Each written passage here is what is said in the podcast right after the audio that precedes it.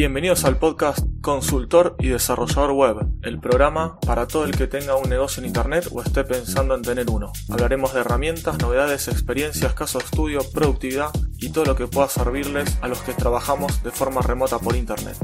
Mi nombre es Aníbal Ardid, soy consultor y desarrollador web desde hace más de 18 años, especializado en startups y nuevos emprendimientos. Episodio número 89, Friday Tip de la semana. En el episodio de hoy les voy a hablar sobre la herramienta Lambda Test. Comenzamos. Lambda Test es una web donde podemos probar, testear y ver cómo se ven nuestras webs en diferentes navegadores. Esto es algo que antes había que hacer manual hace un largo tiempo y era bastante necesario. Ahora es difícil que los navegadores se muestren una maquetación, un diseño se muestre de forma muy diferente o funcione mal. Antes eso era muchísimo más común. Muchos recordarán, viejos desarrolladores, cuando existía Explorer 6, que fue pues, el navegador más odiado del mundo y de todos los tiempos. Explorer 6, bueno, Explorer 7, Explorer 8, bastantes, casi todos los Explorer tenían problemas y diferencias para verse con Chrome o Firefox o Safari. Ahora están la mayoría todos parejitos. Pero bueno, eh, bueno en ese momento, además, para hacer estas pruebas tenemos que tener en una máquina estar instalado todos los navegadores y es más, algunos ni siquiera eran compatibles con el sistema operativo. Por ejemplo, Safari quizás tenía que tener sí o sí una Mac para usarlo. Explorer en una Mac no funcionaba, entonces tenías que tener una máquina con, Windows. Y si tenías Linux, al revés, no podías tener ni Explorer ni Safari. Entonces, bueno, todo esto eh, antes había que hacerlo a mano y ahora hay varios servicios para probarlo. Uno de estos es este que les estoy contando, Lambda Test. Acá luego de registrarte tiene una tiene opciones gratis y opciones pagas. En la opción paga tienes muchísimas más opciones, además de menos limitaciones. Al final de, del review este les cuento más o menos las diferencias esas. Vamos a analizar un poquito la herramienta. Después de loguearte, tenés eh, una parte, bueno, el dashboard principal con un resumen y estadísticas de las pruebas que hiciste algunas integraciones que puedes hacer, por ejemplo, con Jira, Slack, Asana y alguna otra herramienta. Y en la columna izquierda tenemos el menú, que estamos con Dashboard, Real eh, Real Time Testing, Visual UI, eh, Testing, Automation, Test Logs, Issue Tracker, Integrations y Settings. Bueno, comenzando por la primera, Real Time Testing. Acá lo que tenemos que hacer es poner una URL, que ya te queda grabada la última que pusiste, elegir algún browser o eh, de escritorio o mobile. Vos podés elegir, por ejemplo, Chrome, Mozilla Firefox, Opera, Explorer, Edge, Safari o Sandex. Sandex es, si no me equivoco, un navegador ruso. Eh, además de esto, elegir el browser, podemos elegir la versión, el sistema operativo y la resolución de pantalla. Por ejemplo, cuando elegimos, no sé, elijo Firefox, elijo una versión cualquiera, puedo elegir Windows 10, 8.1, 8, 7, macOS Mojave, macOS High Sierra, macOS Sierra, OS X El Capitán y OS X Yosemite. Y además después en resoluciones tenemos desde 1024 x 768 hasta 2560 x 1440. Elegimos la que queremos, elegimos la URL. En mobile es lo mismo, podemos elegir Android o iPhone y ahí elegimos, si es Android, elegimos la marca del terminal, Motorola, HTC, LG, Google, Samsung, cualquiera, Huawei tiene un montón. Elegimos la, la versión, el modelo de ese celular y elegimos el browser si es que trae varios. Acá en la mayoría dice Internet. No puedes elegir Chrome. Ah, sí, si elegís Samsung, por ejemplo, en el Tab S4 puedes elegir Chrome o Firefox. Y en iPhone, bueno, puedes elegir iPhone o iPad y ahí puedes elegir también la versión del device, o sea, no sé, iPhone X, iPhone 6, iPhone 5 y eh, la versión del sistema operativo del OS y el browser Safari. Además, después de tener un historial para poder repetir algunas pruebas anteriores hechas. Luego que elegimos todo estilamos a Start, lo que hace es abrir como si fuera el control remoto de una máquina virtual, por así decirlo, si no es eso lo que realmente hace, porque te muestra una ventanita y vos podés usarlo como si estuvieras navegando realmente. Puedes hacer scroll, hacer clic, lo que vos quieras. Además de tomar captura de pantalla, puedes modificar la resolución ahí mismo, podés crear como si fuera un bug, porque también como esto lo puedes usar entre, entre equipo, entre personas de un equipo, pues también como les decía, eh, marcar un bug, eh, hacer una grabación de pantalla, captura de pantalla ya les había dicho, eh, bueno, y alguna cosita más, y después podés terminar la sesión directamente. Esto de terminar sesión es porque tiene límite. acá cuando la abrís tiene un contador de 10 minutitos. Esto es uno de los límites que tiene también la versión gratuita. Esta es la parte de real time. Después tengo una, opción que es para la parte visual, la parte visual de, interfaz. Acá vos también escribís la URL, elegís otra vez si querés escritorio o mobile, elegís el browser con la versión y lo que haces es tomar captura de pantalla. Puedes acá elegir hasta 25 eh, capturas. Eh, bueno, elegís todo esto, le das capture y lo que haces es abrirte todas las capturas de todos estos browsers.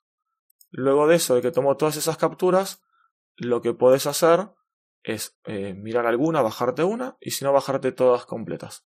Además, cuando las abrís, podés editar y ponerle, escribirle algo encima, tomar notas, etc. Luego también hay otra opción dentro de Visual Testing, que es una opción que se llama Responsive, que acá directamente escribís la URL, el enlace, la dirección de tu página o la de tu cliente, la que quieras, Elegís también eh, cómo querés que se vea. En este caso, obviamente, son navegadores. Al ser responsive, son navegadores, quise decir. Son celulares, son, son todo mobile. Puedes cambiar la versión de. La versión. Perdón, la visual del, del celular que querés probar.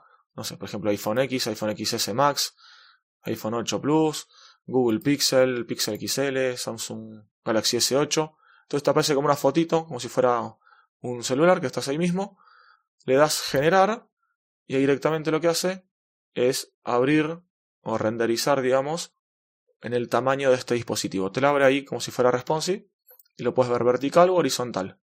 Además también de que puedes tomar captura de esto. Luego de esto, tienes una opción de Smart Testing. Esta no la probé. Esta es para comparar, hacer diferentes, diferentes digamos, pruebas más un poco más complicadas. Pues tenemos la parte de automation, que esto sí es para automatizar. Acá, por ejemplo, decirle que no sé, que cuando hacemos un deploy, lo podemos vincular, pero cuando hagamos un deploy, se haga, se haga un test, lo podemos automatizar por tiempo, lo podemos, bueno, hacer, esto es bastante configurable y ya es más para, bueno, para cosas más avanzadas que, más que nada para una empresa quizás que ya tenés todo, todo generados ambientes de CI, digamos, de interacción continua o de delivery. Y bueno, acá cuando haces un, por ejemplo, un deploy a un ambiente de staging, a un ambiente de pruebas, puedes saber que ahí se dispare uno de estos testing, te hace un informe, vos lo comparas con algo, y ahí si está todo bien, ahí recién deployas a producción, por ejemplo. Bueno, esto sería una parte de acá de la opción de automation. Después tenemos la parte de logs, que esto más que nada es como un historial de todo lo que fuimos haciendo. Issue Tracker, acá es donde podemos ir grabando, ir dejando constancia de si marcamos algún error, algún bug en alguna de las pruebas anteriores. Después tenemos la parte de integraciones que le contaba al principio. Se puede integrar con GitLab, con Hive, con Jira, Bitbucket, Trello, Asana, Teamwork. Bueno, hay un montón de herramientas. Aparte también tiene plugin para WordPress y una extensión para Chrome. Y por último, la parte de settings Ahí podemos configurar proyectos, nuestro perfil, eh, team para configurar un equipo y agregar personas, la parte de pagos y la parte de planes. En la parte de planes, bueno, ahí les cuento para ya ir finalizando. Tenemos la opción de cuenta gratuita que te da una sesión por concurrente, digamos, 60 minutos para hacer los testing esos de real time que les contaba el primer test seis sesiones de 10 minutos cada una. Esas sesiones que vamos abriendo, yo dije que tiene la cuenta regresiva de 10 minutos, que estás ahí navegando, digamos, usando como otro browser.